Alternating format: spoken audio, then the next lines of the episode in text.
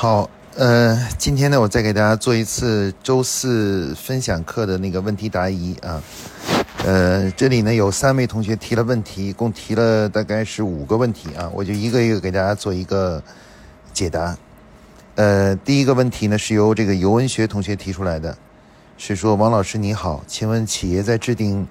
战略规划过程中，如何检验所制定的具体措施可以使企业具备达成某种能力的呢？也就是说，如何检验我们的规划和措施是达标的？呃，关于能力打造这个问题呢，呃，我我现在建立了一个模型，建立一个五要素模型。也就是说，能力打造呢，它是由呃理论啊理论的建立，然后方法论的建立，再加上这个组织条件，还有物质嗯。物质条件或客观条件，最后呢加上多次实践，啊，这个五个要素最后构成了就是成为打造能力的一个必要条件。那一般来说呢，我们认为呢，只要你把这个五个方面都做到了，那基本上就是应该可以具备一种能力了。但是是不是说这个五都做了就一定具备呢？也不一定啊。因为检验这个我们这个能力是否具备的唯一标准呢，是等我们去做这些事情的时候呢，呃，我们要看它是我们的组织有没有形成习惯，啊，就是如果大多大多数人在大多数情况下都都那个呃做这样事情的时候都形成了这样的习惯的话，那我们就说这是我们的组织形成了这种能力了。我们举个例子，比如说新产品上市。那新产品上市，我们要学理论、建流程，然后呢，我们要呃配套相关的呃一些规章制度啊、预算啊等等这些东西都，然后呢，我们要去做实践。那到什么时候我们这个能力具备了呢？其实就是说，当我们随意的去抽查啊抽查的时候，发现我们的组织在做这类型的产品的上市的这个工作过程中呢，大家的这个工作的行为呢。都已经不知不觉的啊，都很自觉的按照这个什么呢？按照我们说好的新产品上市的工作方法去做的，而且都做到位了。那么，如果我们通过这种抽查发现大家都做到了啊，或者是大多数人都会这样做啊，比如说百分之八十的人在做这个事情的时候都会按照这个流方法和流程去做，那么我们就认为说我们的组织开始具备了这样的一种能力了啊，能力了。啊，应该说能力的检查呢，它的标准呢，其实还是要在实践中。我虽然提了一个五要素模型，但是呢，是不是说这个五要素做一遍就都 OK 呢？也不一定啊。这个因为检查这个能力是否具备的根本标准呢，还是要看实践中啊，我们是不是 已经养成习惯啊？养成习惯。如果我们养成了习惯了，哎，那么这个我们就认为这是这个能力我们具备了啊，这个具备了。所以还是要通过实践去检验，啊，至于这个做完这个呃战略规划以后，我们虽然提出了一些策略去打造这个能力，但是这也只是我们我们认为呃一些基本的，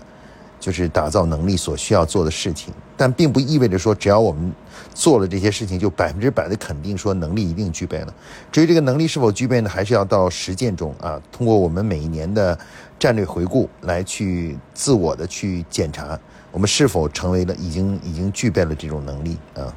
可以采用一些组织内部的抽查调查的这种方式来去验证我们是不是大家已经形成下意识习惯了啊？形成习惯了。好，这就是第一个问题。第二个问题呢是针对各自企业的专业领域方面，在制定规划和经营计划过程中，有哪些需要关注的点吗？嗯。嗯，这个问题提的比较笼统啊，笼统，那就是让我帮你去概括一下，就是说，嗯，做这个规划和计划的时候，应该注意哪些企业的呃要点啊？嗯，我觉得呢，就是因为现在提出的科学管理体系啊，它是一个从某种意义上来，它是一种规律层面的，就是适合于各种类型的企业的，呃，跟企业的大小啊，跟企业的规模啊，关联性其实都不是特别大。啊，不是特别大啊，它其实就是一个普遍规律，嗯，但是我们在实际操作的时候呢，要注意的就是什么呢？一定要注意这个，比如制定战略规划的时候，要注意这个工作顺序啊，一定要先从基础的像文化呀、素质这规律开始，然后再逐步的上升到科学管理等这样的这样的一些规律的践行，就是不要打乱这个顺序，因为这个顺序一打乱了以后呢，你就会出现嗯事倍而功半的这种结果，所以说呢，尽可能的要按照那个我们所提出的这个顺序。至于企业呢，呃，可能在实际操作的时候呢，呃，一个呢就是要要注意呢，就是要肯定要去观察一下企业员工的整体素质和呃企业现在目前的文化氛围啊，文化氛围，因为这两个呢是对嗯，就是我们在做规划、做计划的时候，是不是能够很好的用科学思想来做呢？影响最大的啊，所以说，如果你要是说。呃，想要去关注的话呢，就是我们在做规划和计划的时候呢，要过多关注一下自己企业的现在的规模，呃，然后员工的素质和以及现在目前的文化氛围，啊，这几个呢，可能对呃我们在做规划和经营计划的时候呢，都会有影响啊。不同素质的人，不同的文化氛围呢，会对于这种科学方法的引入啊，会嗯造成影响。啊，造成影响，所以说我们要充分考虑这个。那么，如果我们的素质低一点，文化氛围弱一些的话呢，那我们就会慢一点，慢一点来做这个，分分阶段去做这个事情。如果我们的素质高，文化氛围好的话呢，就可以快一点啊。好，这就是关于第二个问题啊。第三个问题是刘同学提出来说。王老师您好，如果做战略的重点在于能力打造，而企业发展一定要离不开市场环境和机会捕捉，那是应该在什么时候进行市场研究？如何让企业的发展不脱离市场啊？嗯，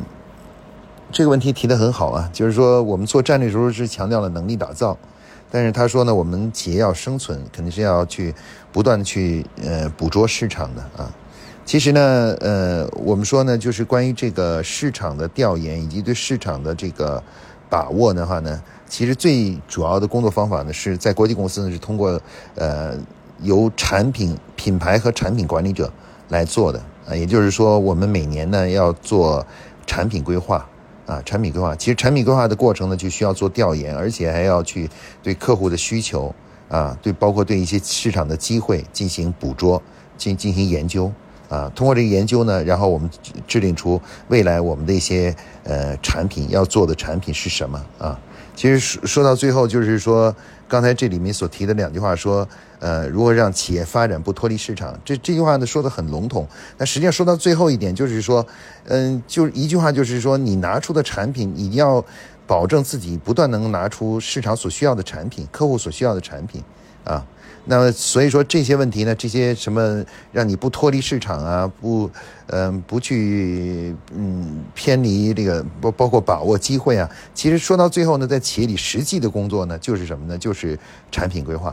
那产品规划呢，一般是由市场部的产品经理和品牌经理呢共同来做的，大概是两年做一次。啊，两年做一次，所以这样的话呢，就是呃，每两年呢，他们就会做一些市场调研啊，调研完了以后呢，就进行产品产品的规划，对产品进行进行这个策划啊，然后通过这种方式呢，来最终实现就是呃，就是实现这个就是。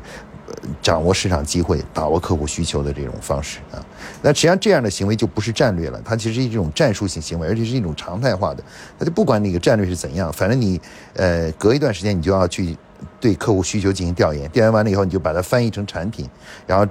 推动后台呢呃努力把这个产品推出来啊。其实呃我们有的时候会老是把这个这样的一些对产品的。方向的这个工作理解为战略，其实这个不，这是不对的啊。其实产品的选择什么产品，做什么市场，啊，上什么产品，其实这个问题呢是一个常态化的战术性问题啊。就是它是有一套工作方法，就是不断的对是客户进行调研，通过调研来优化，不断的完善自个儿产品，然后升级自个儿的产品，它是这样一个持续的一个过程。它跟战略其实没有关系，不管你的战略做成什么样子，它都会。这个工作都是在重复的啊，所以大家不要老是把这个理解为一种，呃，就是战略行为，因为在很多企业里面的话呢，决定做什么产品呢，往往是领导们喜欢去根据自己的直觉和呃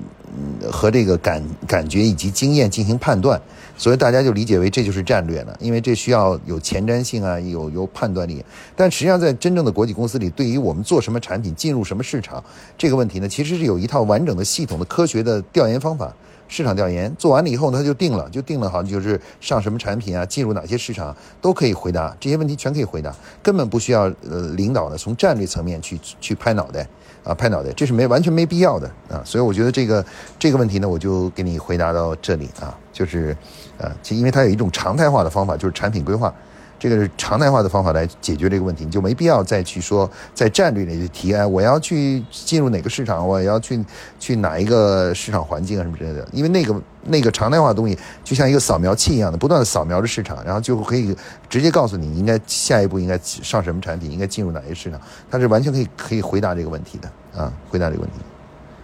嗯。